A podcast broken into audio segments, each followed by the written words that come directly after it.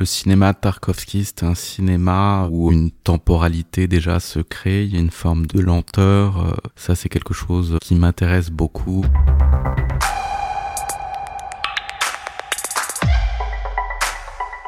Bienvenue dans L'amour de l'art, le podcast de la galerie Perrotin. Ici, des artistes nous parlent d'autres artistes. Musique, littérature, cinéma, art visuel, théâtre. Il et elle nous partagent de manière très personnelle le regard sur ces œuvres qui les fascinent. Car l'art appartient à tout le monde, nous en sommes convaincus. Comme l'a si bien écrit Pierre Bourdieu dans L'amour de l'art, la culture n'est pas un privilège de nature, il suffirait que tous possèdent les moyens d'en prendre possession pour qu'elle appartienne à tous. Anachronique et hybride, le travail de Laurent Grasso se situe dans une zone d'incertitude où la science se mesure au sacré. L'invisible questionne l'histoire, le spirituel devient politique les films, sculptures, tableaux et photographies de Laurent Grasso cassent les frontières de nos perceptions et de nos connaissances, comme pour mieux questionner le réel. Aujourd'hui, il a choisi de nous parler du réalisateur, scénariste et écrivain Andrei Tarkovsky. Bonne écoute. Moi, j'ai grandi euh, en Alsace, dans une région qui est assez particulière, en fait, puisqu'elle est entre la Suisse, l'Allemagne, et elle a été traversée par l'histoire, et donc euh, c'est un lieu qui est assez spécial. Et en même temps, mes parents étaient euh, italiens, donc euh, j'avais ce lien, ce contact avec l'Italie dès mon plus jeune âge, avec des voyages euh, qui revenaient régulièrement pour les vacances, évidemment. Donc, mais aussi avec la langue, avec une forme d'ailleurs en fait, et un accès à une autre culture. Je pense que c'est pas forcément le contact avec l'art qui fait qu'on a envie de devenir artiste. Et je m'amuse beaucoup de cette mythologie de la vocation, en fait. Je pense pas que les choses se construisent comme ça. Je pense en tout cas que pour créer des œuvres intéressantes, il faut avoir été traversé par des événements, des sensations, une forme de vécu aussi au premier degré et non pas uniquement euh, artistique. Et dans mon histoire, c'est comme ça que ça s'est passé. Moi, ce qui m'a donné envie d'être artiste, c'est que j'étais traversé par des questionnements personnels. En fait, je me posais des questions et j'avais besoin de partager ces questionnements et d'utiliser mon travail comme un outil de compréhension du monde. C'est par ces questions-là et par un intérêt pour la littérature, pour le cinéma, pour la musique, que je me suis euh, mis à, à produire euh, des formes, à avoir une démarche et à essayer d'avoir un langage pour exprimer ces questions. Lorsque j'ai été aux Beaux-Arts de Paris, j'ai commencé euh, à regarder des films euh, tout simplement à la médiathèque et puis à être aussi euh, voilà, Paris c'est je pense à l'époque, c'était plus la ville du cinéma que la ville de l'art contemporain. Moi, j'ai profité de ça pendant mes études. En plus après les Beaux-Arts, j'avais fait le Frénois et donc ça a ouvert encore un autre temps pour s'intéresser à l'image en mouvement. Par rapport à Tarkovsky, c'est récemment, en préparant mon film Anima, et en discutant beaucoup avec Nicolas Saada, qu'il a réévoqué euh, Nostalgia de Tarkovsky. Et donc, euh, je me suis replongé dedans. Et en fait, il l'a évoqué parce qu'il a senti que c'est des choses qui m'habitaient et euh, qui avaient nourri mon travail. Et effectivement, j'ai compris ce qui m'avait marqué dans ce cinéma et comment ça pouvait toujours faire écho à mon travail. De par une chose assez simple, c'est que en fait, dans Tarkovsky, notamment dans Stalker ou bien dans Solaris, il y a une forme de projection d'influence dans ces deux films. Il y a cette présence comme ça, magique.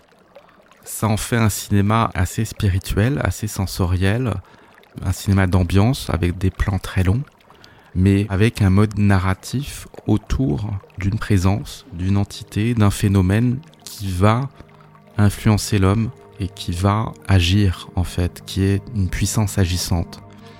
Et dans mon travail, depuis euh, le départ, il y a cette volonté de créer des phénomènes qui sont censés transformer à la fois les endroits dans lesquels on les voit, mais aussi euh, le spectateur et influencer. Euh, et donc j'ai eu ce vocabulaire avec un de mes premiers films Projection où on voit un nuage qui avance dans les rues de Paris et on revoit euh, un peu ce même nuage dans le film euh, Anima, le nuage de pollen qui envahissait euh, Berlin, cette éclipse mélanger un coucher de soleil. Dans mon film Éclipse, il y a eu des aurores boréales, il y a eu des sphères qui euh, évoluaient dans Otto, dans des sites sacrés aborigènes. Et donc euh, j'ai eu euh, cette envie de créer des phénomènes parfois imaginaires et de les rendre visibles. Alors que chez Tarkovsky, en fait, c'est par la narration et l'évocation, on voit très peu. Il parle d'une chose invisible et, active et presque magique dans mon cas, on voit et on se pose des questions et on se demande quel est le rôle et on est intrigué par euh, cette forme, par cette présence, par ce phénomène qui évolue et on sait que il est là pour représenter des choses qu'on ne voit pas. Il doit nourrir aussi son travail par une forme de digression, de détournement pour ne pas parler frontalement des problèmes qui s'imposent à lui. Et donc euh, ça, je trouve ça très intéressant parce que c'est quelque part un mode d'action, un mode opératoire qui euh, a aussi toujours été une des dynamiques de mon travail, c'est-à-dire de ne pas parler des choses frontalement de ne pas être dans l'énonciation de certains messages, mais euh, plutôt dans la construction d'une situation qui pose question et qui soit à la limite presque beaucoup plus large que le sujet qui l'occupe. Solaris, on est plus dans le rapport à l'espace et quelque chose qui a nourri mon travail, c'est euh, à quel point la conquête de l'espace et la lecture du ciel et l'accès à l'information sont des enjeux de pouvoir très tôt. Et euh, déjà à l'époque euh, de Galilée ou de Tycho Brahe, deux personnages qu'on peut retrouver dans mon travail, le fait de comprendre comment le ciel fonctionne, c'est un enjeu de pouvoir.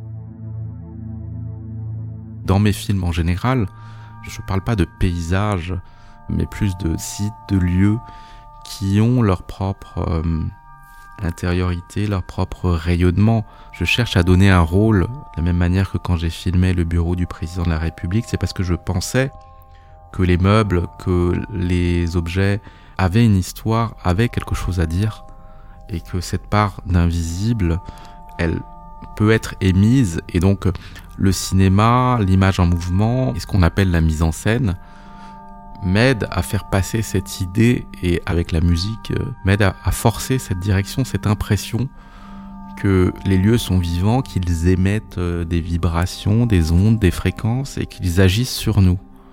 Et donc euh, évidemment dans le cinéma de Tarkovsky, qui est un cinéma très sensoriel, très métaphysique, il y a ce rapport aussi au phénomène, à l'image, qui vient offrir une narration supplémentaire.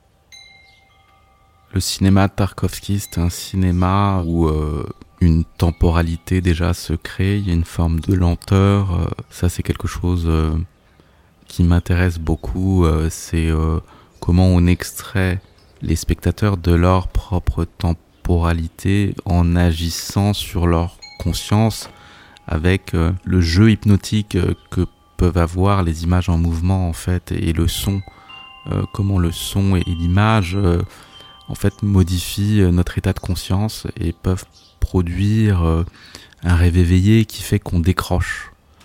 Et décrocher, c'est un acte politique de pouvoir renvoyer la personne vers ses propres sensations, vers son histoire.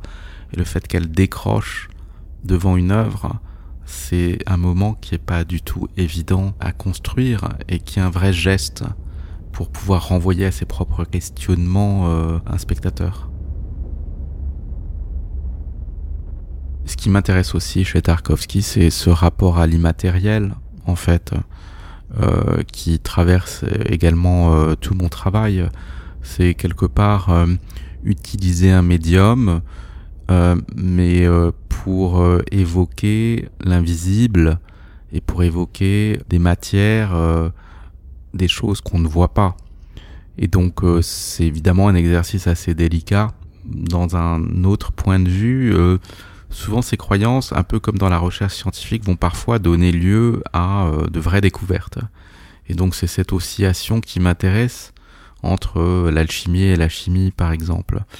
Et ce côté immatériel et métaphysique et spirituel, on peut l'appeler comme on veut, qu'on trouve dans le travail de Tarkovsky, m'intéresse énormément parce que en fait, c'est quand même à la fin, ce qui fait euh, vibrer et ce qui peut intéresser. Euh, on cherche des réponses à des questions euh, dans les œuvres que l'on regarde, dans les livres que l'on peut lire ou dans toute création artistique. Nous espérons que vous avez apprécié cette discussion autour d'Andrei Tarkovsky avec Laurent Grasso. N'hésitez pas à vous abonner à notre chaîne de podcast et à nous suivre sur les réseaux sociaux à Galerie Perrotin pour ne rien manquer de nos prochains épisodes et actualités. À très bientôt en compagnie d'autres artistes pour l'amour de l'art.